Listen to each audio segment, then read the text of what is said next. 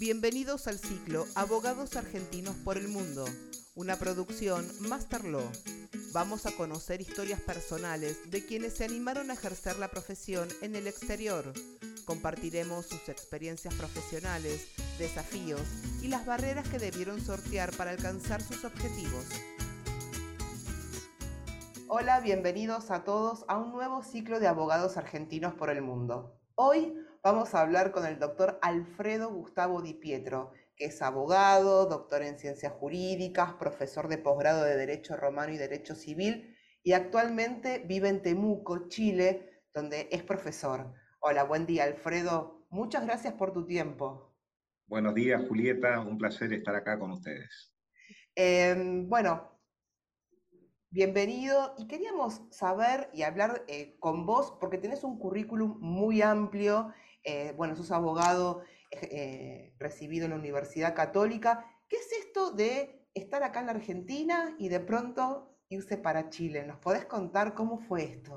Bien, bueno, eh, interesante la pregunta porque en el año 2017 me llegó una, una invitación a postular a un concurso había una búsqueda de decano en la Universidad Católica de Temuco, en Chile, y en principio mi reacción fue cajonearlo, digamos, no, no, no, no lo tenía entre mis planes, pero eh, luego eh, conversándolo con la familia y tratando de analizar eh, la, la, propuesta, que era una propuesta fundamentalmente académica. mi vocación es es, muy académica, pese a que ya llevo 30 años de ejercicio profesional, 30 ¿eh? años de matriculación en el Colegio Público de Abogados de la Capital Federal, pero sin embargo, eh, analizándolo con detenimiento, la propuesta se presentó como muy interesante y postulé y terminé obteniendo el concurso, con lo cual hubo que tomar la decisión de viajar a Chile. En ese momento la decisión fue de lo más compleja porque yo me enteré de que había obtenido el concurso tres días antes de las vacaciones y tenía pasajes para viajar a otro país, con lo cual me quedaron cinco días para poder hacer las valijas y, viajar para eh, establecerme en Temuco. Ahora es algo muy interesante lo que vos decís y es el tema de la familia. ¿Cómo está conformada tu familia y cuáles fueron esas decisiones que tuviste que tomar eh, como si fueran un, equipo, como, lo que son, de hecho, ¿no? Claro, bueno, eh, yo creo que, estas decisiones, si no, se conversan mucho, eh, son muy difíciles de, poder lograr. En mi caso, lo conversé con mi esposa y con mi hijo, tenemos un único hijo que está por, justamente esta semana, está terminando su carrera de derecho. Qué maravilloso, estamos muy contentos. De manera que, eh, bueno, hubo que conversarlo y hubo una decisión unánime, eh, estaban todos de acuerdo, estábamos todos de acuerdo en tomar la decisión porque este tipo, digamos, de, de, cambios en la vida requieren mucha fortaleza. Eh, no, no, es fácil eh, cambiar de ámbito, cambiar de ámbito social, de ámbito en todos los sentidos. yo creo que son cambios que desde el punto de vista de, la vida cotidiana, cambios que producen un impacto muy grande. En la medida en que hay convicción y que hay seguridad en los pasos que se quieren dar, es posible darlos. ¿Y tu hijo, eh, tu único hijo que acabas de decir, estaría terminando el secundario o estaría ya... No, no, no, terminando la carrera de, abogacía, Pero en, abogado. ¿En ese momento que tomaron la decisión? No, no, no, ahora se, ahora se está recibiendo... No, no, no, pero vos contaste hasta ahora ah, que, la, que fue en, equipo y que te sorprendió porque en poco tiempo... Tuviste... No, entiendo. Bueno, ahí fue también la decisión muy importante porque él estaba terminando la escuela secundaria, de modo tal que eh, tenía que hacer el último año de la escuela secundaria, que es un año emblemático para los chicos de, 16, 17 años que están eh, haciendo sus viajes de egresados y, festejando. Bueno, él tuvo que cambiar y hacer su último año de escuela secundaria en el exterior. Y eso fue un cambio significativo también. Tuvo que adaptarse, estudiar historia de otro país que pese a que comparte la tradición, la misma historia común, eh, sin embargo, tiene un enfoque histórico que no es exactamente el mismo, adaptarse a una eh, sociedad que es distinta porque la, la, sociedad de Temuco es una sociedad integrada en un 50% por población indígena y esto le da una coloratura muy especial a la vida social. A ver, vamos a abrir esa carpeta. ¿Cómo es esto de, su población indígena? ¿Cómo es la ciudad? ¿Cuáles fueron las expectativas que tuvieron por ahí al irse y cuando llegaron, si superó? Eh, ¿Cómo es estar viviendo allá eh, en, pues, Yo creo que, que las, las experiencias interculturales son siempre muy valiosas y son muy buenas y enriquecen mucho. Entonces, no solo se trata de ver lo que es distinto, sino también de ver aquello en lo cual podemos aprender, podemos complementarnos, eh, eh, trabajar en, una sociedad en la cual hay una gran impronta cultural indígena, cosa que no ocurre tanto en determinados lugares de Argentina, eh, pero en el exterior hay países como Chile, como Canadá, que tienen una incidencia más alta eh, de su población indígena y esto invita a un diálogo intercultural, invita a enriquecerse desde perspectivas distintas de la cultura, en las cuales no se ven exactamente las cosas del mismo modo, pero sin embargo se puede podemos aprender unos de otros. Y eso eh, también significó en el caso nuestro un desafío, ¿eh? vincularse en una sociedad que presentaba estas características. Y por otro lado, también estar en otro país significa también un constante desafío de superar hábitos, eh, formas de, expresión, formas de hablar, formas de vincularse. En los argentinos somos de darnos un beso siempre y, en, no en todos los países eso es así. Es verdad, somos muy, muy afectuosos. Muy afectuosos, sí. Y ahora, este cambio de irte de Buenos Aires a Temuco, eh, ¿qué consejo, qué, qué, le darías a quienes nos están escuchando desde la plataforma en cuanto al área académica? ¿Qué posibilidades hay en cuanto a las especializaciones, doctorados? Bien, bueno, bien, yo creo, creo que hay que aprender a habitar el mundo. Eh, habitualmente nos, fijamos límites, que son límites políticos, límites a veces psicológicos también, eh, pero hoy el mundo está muy interrelacionado. Las tecnologías han traspasado todas las fronteras. Hoy en día eh, basta tomarse un vuelo de avión de dos horas y uno puede estar eh, en otra gran capital de otro, de otro país. Entonces, eh, creo que el futuro académico pasa por una gran interrelación, una gran vinculación, una gran cooperación entre universidades de distintos países y esa facilidad que tenemos para desplazarnos hace que hoy podamos eh, hacer eh, una conferencia a la mañana en un país y estar a la tarde eh, en otro. también los medios digitales han, han, revolucionado hoy en día las grandes universidades. Estoy hablando de universidades de las más reconocidas del mundo, están ofreciendo sus programas de forma online. Entonces, claro, esto nos obliga a cambiar paradigmas, a cambiar formas de enfoque de la vida académica que si lo comprendemos y tenemos la ductilidad para entenderlo, entonces podemos enriquecernos mucho y podemos hacer, eh, sin movernos de nuestra casa, un, diplomado, podemos hacer eh, incluso un curso de posgrado en las mejores universidades del mundo que nos ponen a disposición y eso también genera un desafío muy grande para las universidades.